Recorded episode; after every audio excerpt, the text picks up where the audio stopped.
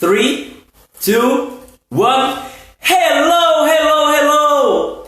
I am Cleiton Barbosa, and you, welcome! Welcome to one more live broadcast of our podcast 100% in English. Yay! Okay, guys, um, today we are going to talk about talking about things in English. Yeah, so you may consider it a meta episode. In Portuguese, we say meta, so in English, it might be meta, meta episode. It's, it's we are going to speak in English about speaking in English to people. Uh, so, did you ever did you, oops, okay. did eh, you ever think that you can understand English, that you can even speak some words, but you cannot really talk about anything in English? You cannot arrange the words to produce a sentence. So, hello Claudia! Welcome Claudia, nice to see you here. So, today we're going to talk with a friend who is expert in conversation. So, now, guys, ladies and gentlemen, you, our friend Duda from Divergent English. Hi. Hello, Duda. Hey, can you listen? Yes, I can. Okay. And you, Uh, yeah, me, too. It's perfect. so, how are you, Duda? I'm great.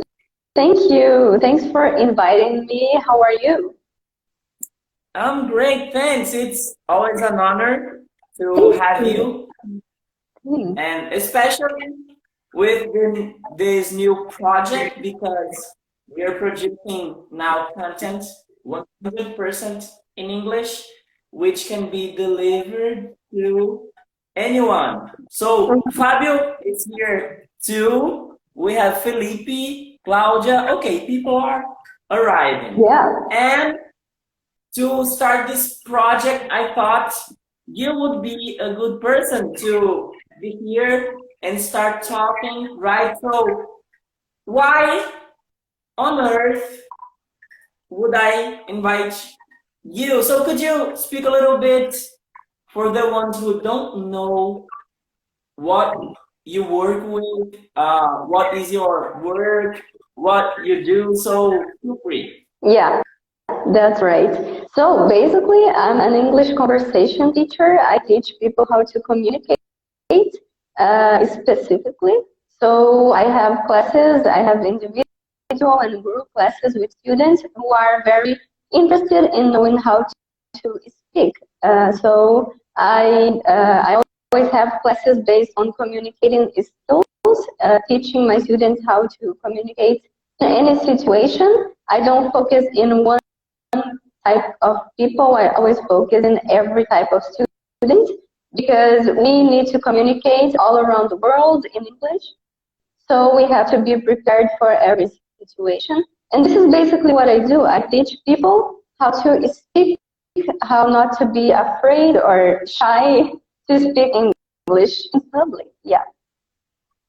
Okay, very nice. That's a very good introduction because um, I have people also who want to talk, who want conversation, etc. But as I am more focused on people who are struggling to start, I'm focused on who have difficulties to have opportunities to give their first steps. Of course, there are a lot of people who come over to me and just want to speak, but they can't. And there are a lot of people who already know English, but they cannot speak. So, Yeah. have you seen any of these cases? Yes, it's very common, uh, especially in Brazil. I think we are, um, we still need to improve a lot in our country about English, about bilingual studies. because in, in Brazil, people are very used to going to the English Institute and uh, doing their job, like studying one hour a week, and that's all. And I think this is where we are very wrong about thinking, uh, thinking about bilingual education. And this happens a lot. A lot of people study for years of their lives English, uh, very focused. They study, they do tests, but they can't speak. They can't introduce themselves. They can't have a normal conversation, a natural conversation with anyone because this uh, the speaking ability, the speaking skill is not very focused. Uh, people don't, don't focus on that when they try to study a language. And people are very frequently saying that, oh, I understand English, I know how to say words, but I cannot speak. Mm-hmm. So how often do you receive this kind of this kind of requests, and why do you think that this happens? Mm-hmm. Got it. Yeah, like I think people um, they have English uh, in in their daily lives, in their daily routines. English is something that is everywhere where we look. And uh, people know English. A lot of people are not zero English. They know a lot. Uh, but they don't practice this. They, they don't uh, put it out to the world. They keep it to themselves. So very, very, very often I have students who tell me, Duda, I will have classes with you, but I am a beginner. I can't speak. Don't, don't expect anything from me. And I'm like, okay, that, that's all right, no problem. And then when I start the classes, uh, they simply can speak like an intermediate or upper intermediate English student. So I think people sometimes don't realize their level. They don't realize how much uh, English they can speak because they don't. They don't do this activity. And um, do you see any patterns? I mean, uh, for the ones who are not uh, used to hear this kind of words, do you see anything in common with people who do know English but they cannot speak? You you kind of told me why do you think that happens, but do you see any anything in common, any yeah. difficulty or any uh, standard they're following? Yeah, yeah, I can think of some things. Like I think uh, the most common like pattern that I can notice is that uh, people normally don't they don't put English as a, a priority. They don't they they don't think about studying and practicing English as a priority. So this actually becomes very difficult to have a progress. It's very hard to have a progress like that. And, and people normally study, as I told you before, they, they study, they go to the English course, and then they get home and they don't do anything else about English anymore. So this is a pattern. Yeah, this is a, a very common pattern. Like people, um, they are very interested in the language, but they practice once a week, and this is not enough. This is not enough to learn how to speak. I'm talking about speaking and communicating because this is something that is more usual for me. But I understand that when when you are studying any language, you will have to do that every single day of your life. If you don't do that one day, you yeah you already lost uh, a lot of knowledge. You need to do it every day. And this is this is a pattern that unfortunately a lot of people don't don't follow yet. We especially in Brazil, people are very busy. People have to work, people have to study, and normally English is not there as a priority of every day. Yeah, as you told in the beginning, uh, that is why people don't don't speak and uh, as it seems, that's the most common cases that you receive, right?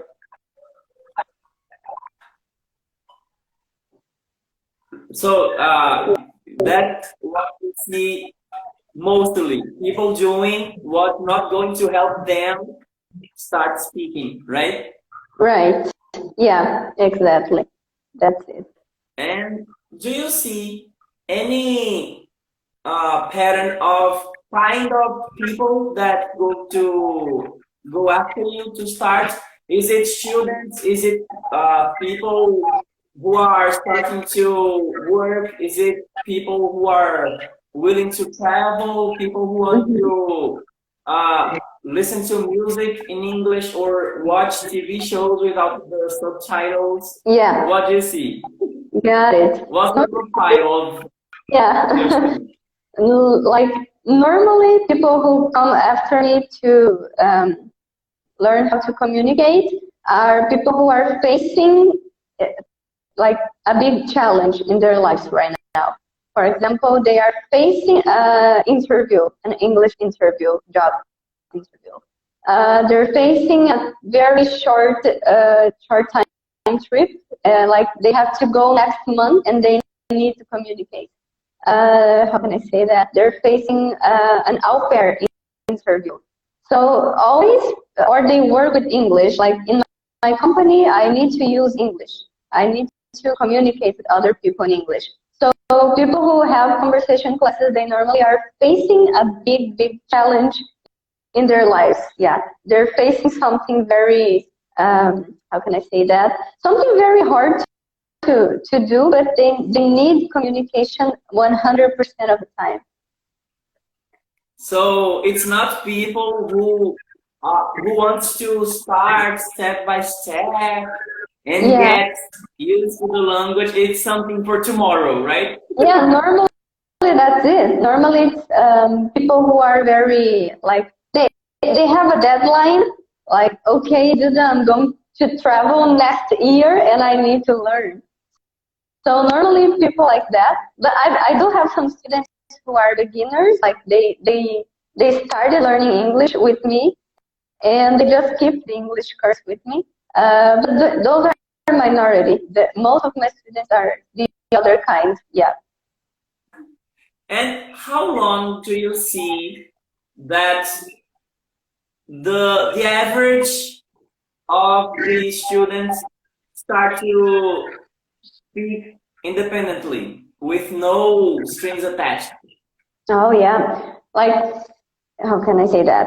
Um, I, I can see a lot of difference. Uh, for example, a person who has been having classes with me, um, like let me think. We have classes normally once a week, uh, one hour classes. So basically, we have four classes a month, and normally, like in the the second month, like the person has classes for one month with me, and during the second month, this person is already is speaking more naturally and developing more abilities, and they they will not need me a lot of times to help, which is very good. I think uh, I always give them this this kind of feedback in the end of the class. I'm always saying, I'm always telling them like, did you see what you did? You spoke for an entire hour without my help. I didn't need to to help you. I didn't need to walk you through the process. And this happened like basically after four four classes. Yeah. And now something very controversial. It's not really controversial, but that's just something that's going to hit up the the the talk. Yeah. Pronunciation, accents. What would you tell me about that on starting to talk in English? Yeah, this is something that people really worry about. I don't know why. I don't know why people worry so much about pronunciation, expressions, accents, because I'm, I'm a very easygoing teacher. So I, I basically, I, I walk very slowly and I respect the process. I never try to teach them like a thousand things at the same time. And but this is a this is another pattern. The students are always asking me, can I pronounce party or party? Which is correct? Wh- What? And I'm like, you you can say the way you like it. Uh, it doesn't matter. It doesn't really matter. So I think this is something that really buzz people, but it doesn't bother me. I love to listen to different accents, different types uh, of pronunciation. Every student speaks in a different way, especially in Brazil. We are very miscegenated. There are a thousand different uh, people and accents, but I love to listen to like every one of my students. They they speak very differently from each other, but they all make themselves. Um, how can I say? They they always can. They they're always able to communicate and express themselves like really naturally. yeah. So you think that people are too afraid of speaking exactly like a native? Yeah, I think people worry too much about looking and sounding like a native speaker. And uh, I think it's very weird, like when people tell me, for example, oh, Duda, you, you don't have an accent. It doesn't look like you have a Brazilian accent. I'm like, yes, it does. I do have a Brazilian accent. I'm from Brazil. So, yeah, I speak like a Brazilian. There's no way I, I don't. So I, I always try to tell my students and tell my followers this, like, guys, do not worry about it. Do not, it doesn't matter. Yeah. Yeah, for some people, when they see uh, someone speaking in English, uh, so for the ones who are listening to it, oh my goodness, it's some kind of witchcraft. But yeah, well, neither of us is a native English speaker, right? Right, exactly. So me and you, we are not natives we speak English and we don't speak exactly like a native, right? So yeah. we can understand each other. We're speaking English. And what do you think about accents? Yeah, about accents. I think that uh, when someone is, is starting to learn English, accents can be very tricky and it's a weird thing to study because there's always those type of people who really like British accents and some other kind of people who like American accents. Uh, but we have to understand that English is a global language and we, we all around the world we speak English. So there is a Brazilian English accent. There is a Spanish uh, English accent. So I think this is also something that worry a lot of people with no need. Like just go there, study the way you prefer to study. Do not focus on accents. Uh, you have to be prepared to listen both ways. But you don't need to, to choose one and study one and follow the rules It's strictly to one of those accents. Uh, I personally, I, I teach in my classes, I, I try to present to my students all types of accents, all types of people speaking English because they need to understand that it's a cultural thing. It's not. It's not like um, it's not one group of people who speak English. It's everyone. So we need to be prepared for every type of people. Yes, I think it's good that you say that because sometimes we think that English uh, should be both or just whether uh, English from the United States or England, mm-hmm. but in the United States there are different ways of speaking it. In the UK, you have many different mm-hmm. accents, different ways of speaking English, and uh, if you speak English, it can be understood. This is something that you are already what is holding you. It's not the accent, it's not the pronunciation. Of course, the pronunciation may may change the understanding of the other person. For example, here in Brazil, uh, I am from the Northeast, right? Yeah. But I speak with you in Portuguese and you can understand me, right? Yeah, totally. So, and when I speak English, uh, I always tell people to speak with the nose. Don't speak with the nose. But you see, when I am speaking English, my nose uh, sounds a lot with the N or M sounds, but the word is not based on my nose. So some things uh, come from my from my own speech. Yeah. And it interferes with the way it sounds, but you can understand everything I say, right? Yeah, exactly. Yes, it's a, And a thing. Yeah. and we can respect that there are people who speak English from India.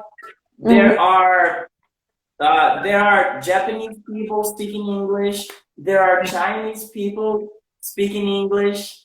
And Yeah. how do you help students to distinguish what they're listening to? Because if you're still a beginner, we are now speaking in a way that people can understand us. Mhm. But put your students to start understanding other people speaking English, how, how do you help them to to be aware of Mhm. what they're listening Yeah, I basically, as I told you, I always try to present to them, like I always try to deliver them a thousand different types of English. Um, this is basically through audios, through activities, and also through some group conversation classes that we have with foreigners and people from other countries. Every time it's possible, I organize a group class with someone from USA, with some of, someone from another country, for them to like get used to other people speaking English. And basically, I every time they are facing a situation where they need to understand another person, I make them realize and be aware of these differences and talk and tell me about them. For example, I have a student who studies with me because of her job.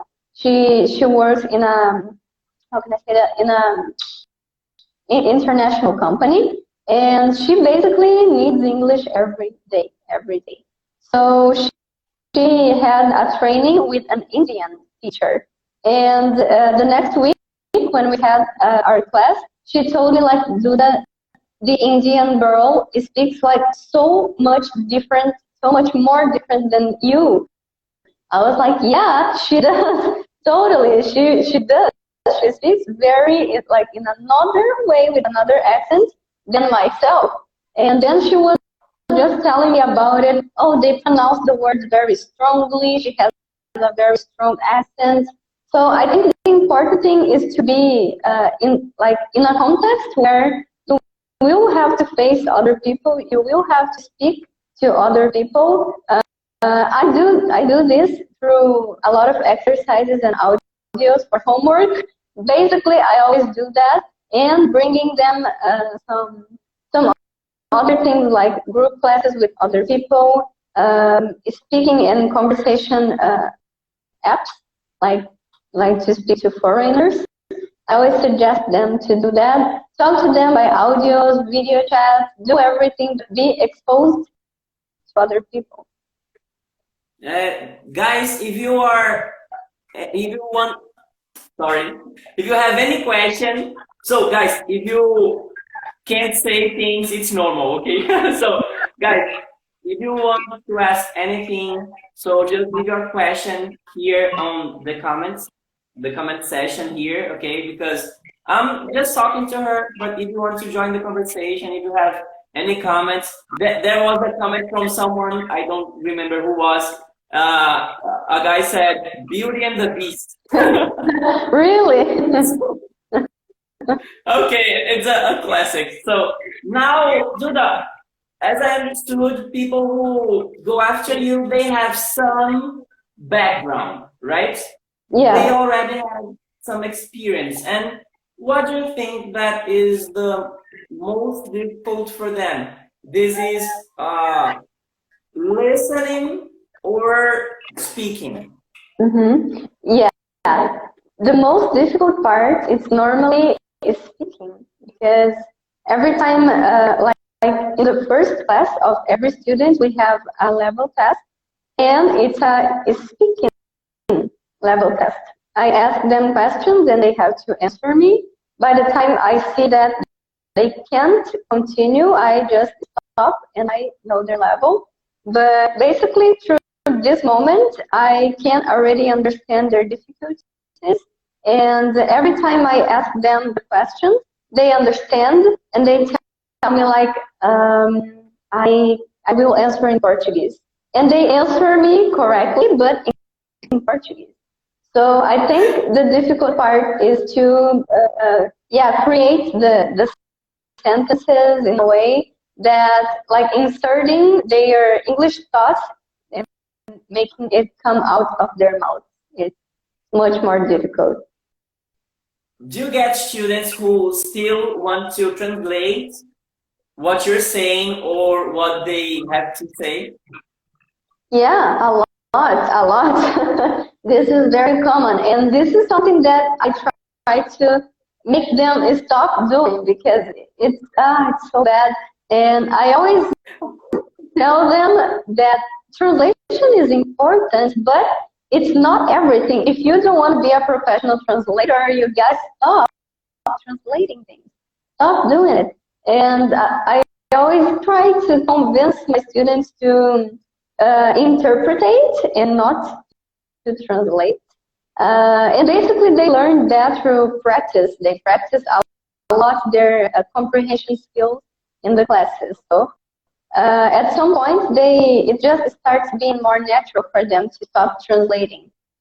Because when they are speaking like normal conversation with me, they don't have any time to translate because I stop talking, it's their turn to start talking. So it's like there's no time, there's no time. And how do you help them to start interpreting? Because if you yeah. translate, sometimes you don't interpret. And mm-hmm. if I want to start to interpret, what should I should I do? What do you normally do with your students?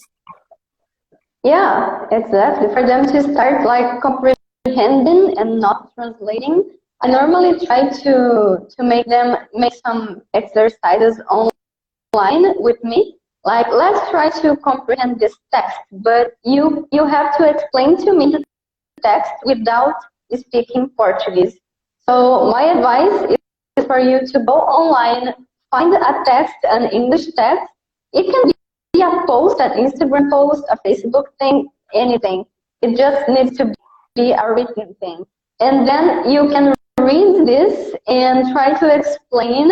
You don't need a teacher for that. You can talk to yourself uh, you can talk alone and just try to explain this text without speaking Portuguese.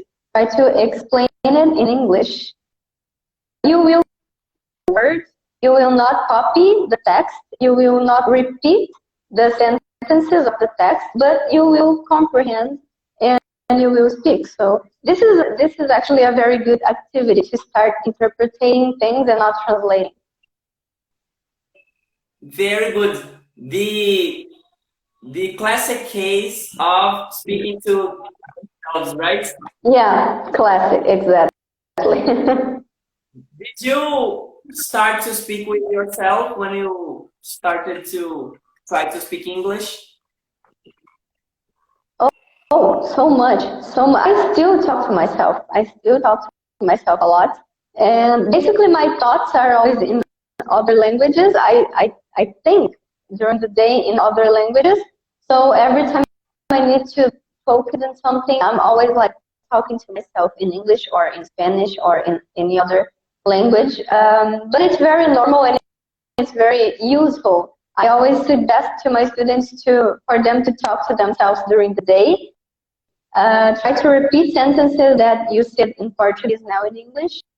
To practice, yeah, yeah, yeah, this is very common. That I'm glad that you brought that because, uh, guys, it's it's very hard for me to find an English speaker who didn't start to speak to themselves, Yeah. even other languages as well. You speak other languages too, right? Yeah, yeah, exactly. I speak English, Spanish, and French. And I am starting to study Italian, but yeah. So you do that to each language that you want to practice, right? Yeah, and it's something very weird. It's very weird because I don't have any control of my thoughts. I have no control under that.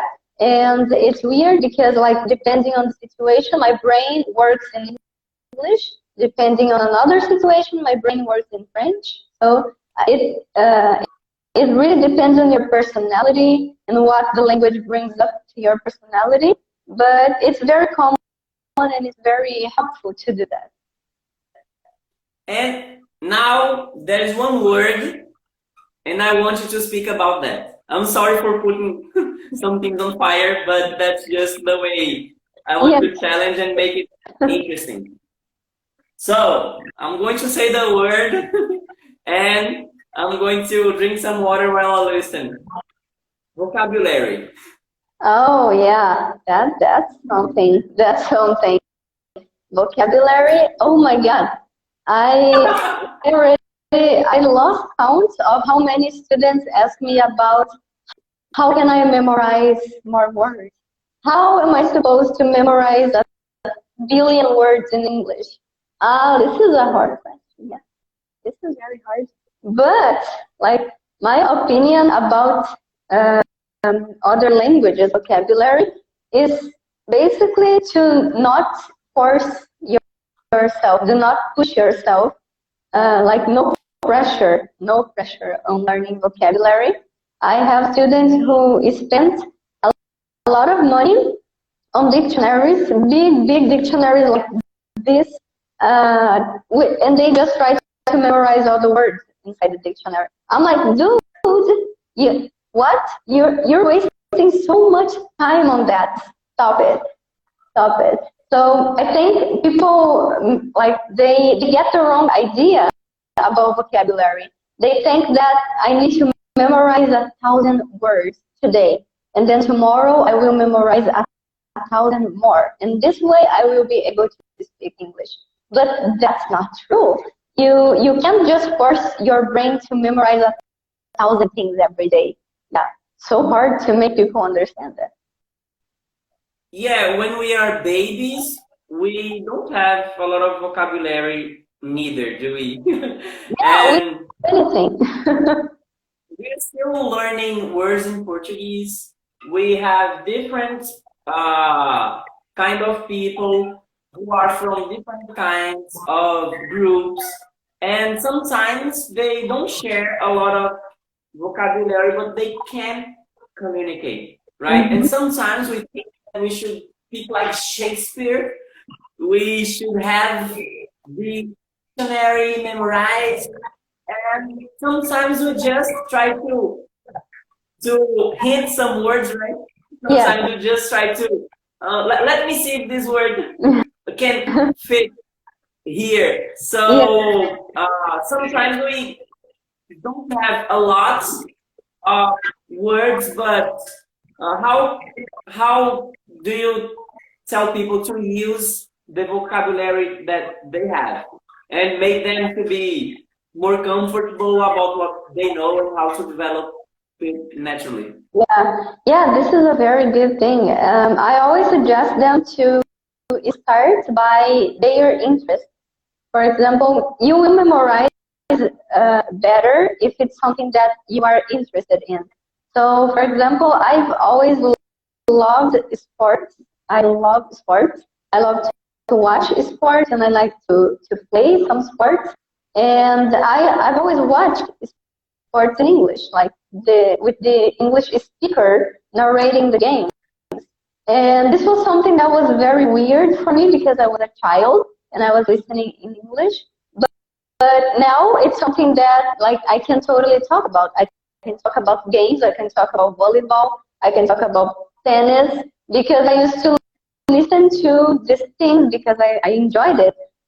So if you want to learn more vocabulary, try doing in a way that it's uh, it gives you pleasure in some way. So like, oh, if you like fashion, if you like fashion, follow Vogue, follow magazines, follow this type of thing. Start following them, start commenting on their posts, uh, follow fashion models and like the, their posts. Uh, internet, we have to use internet in our favor. So you can totally learn more vocabulary only on your cell phone all day. Yeah. That's very good. And just to make it very clear, guys, we are not telling you to not be interested in maybe learning some new words or going after new vocabulary, but that you don't have to know all the words, you don't have to guess everything to mm-hmm. start speaking, right? Because we have simple ways to do that. Because if you are somewhere and you want some coffee, you say, coffee please is enough for you Yeah. to have coffee. Perfect. How much? There are Mhm. keyword phrases that make you uh, start using the English that you have.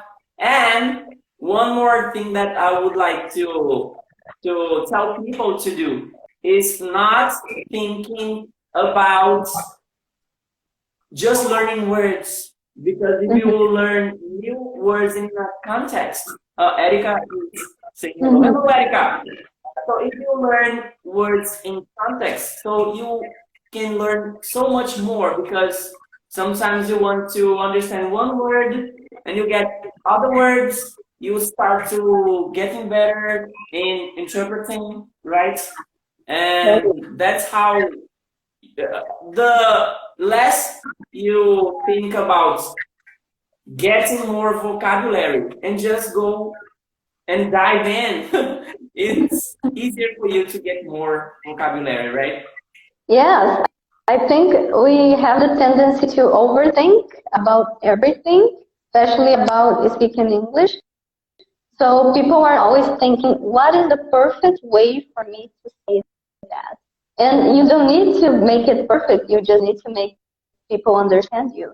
So, uh, Uh, like, I, I have a bunch of students with very, very different careers.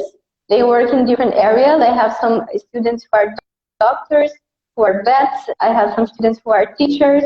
So there's no, there's not one area that I focus. So I always have to learn about their context of life. And every time I have classes with every single one of my students, I always have a translator on my laptop because I don't know every word. They know words that I don't know. I know words that they don't know. So I need to be prepared. The way I prepare is having a translator with me. And this is perfect because there's no shame about needing a translator. It's just life. Sometimes we don't know a word in Portuguese. I forget words in Portuguese all the time. I need to ask my mom, I need to ask my boyfriend, my dad how to say something because I don't remember. And this happens in every language. So I think we need to normalize not knowing every word, not knowing everything.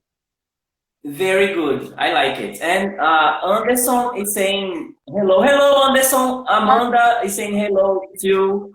Uh, I think this is Rosario. Hello. Hello, guys. Um, I believe because I kind of lost, I started one broadcast and then I got to another.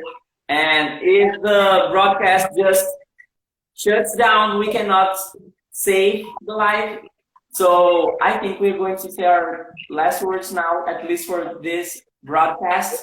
And Yeah. I would like you, please, to tell us uh, in in a few words how can people go just start speaking? what would you tell people? Yeah. How do you encourage people to start to speak and lose their Mhm. their um, fear of speaking English?